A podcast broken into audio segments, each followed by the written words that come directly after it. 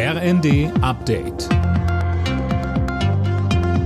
Stündlich neu. Auf den Punkt informiert. Ich bin Colin Mock. Guten Morgen. Erneut hat die Terrororganisation Hamas eine Gruppe verschleppter Geiseln freigelassen. Es ist mittlerweile die fünfte seit Beginn der Feuerpause am Freitag. André Glatzel berichtet. Zwölf Geiseln wurden an das Rote Kreuz übergeben, unter ihnen ist auch eine Deutsche, das hat Außenministerin Baerbock bestätigt. Im Gegenzug will Israel 30 weitere palästinensische Häftlinge entlassen. Nur wenige Stunden vorher hatten Explosionen im Norden des Gazastreifens für Aufruhr gesorgt. Beide Seiten hatten sich gegenseitig beschuldigt, die Feuerpause gebrochen zu haben. Eine Eskalation gab es nicht. Ob die Feuerpause vor dem Ablauf morgen früh aber erneut verlängert wird, bleibt offen.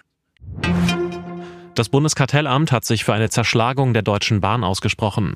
Präsident Mund sagte der Süddeutschen Zeitung, der Konzern hat viele subtile Möglichkeiten, Wettbewerb zu verhindern. Er schlägt deswegen vor, Bahnnetz und Betrieb zu trennen. Das Geständnis von Gil Oferim im Prozess um einen angeblichen antisemitischen Vorfall in einem Leipziger Hotel sorgt für starke Kritik.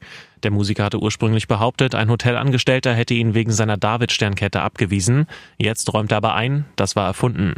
Der Präsident des Zentralrats der Juden, Josef Schuster, zeigte sich im ZDF wütend und erleichtert. Erleichtert, weil jetzt klar ist, was war und nicht zu befürchten war, dass es zu einem Gerichtsurteil kommt, bei dem immer noch Fragen offen blieben. Wütend darüber, dass jemand aus Ärger darüber, dass eine Hotelrezeption benachteiligt wurde, in die sogenannte Antisemitismuskiste greift. In der Champions League hat Borussia Dortmund das Achtelfinalticket klargemacht. Die Dortmunder gewannen auswärts bei der AC Mailand mit 3 zu 1.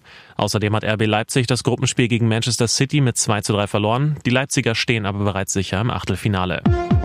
Alle Nachrichten auf rnd.de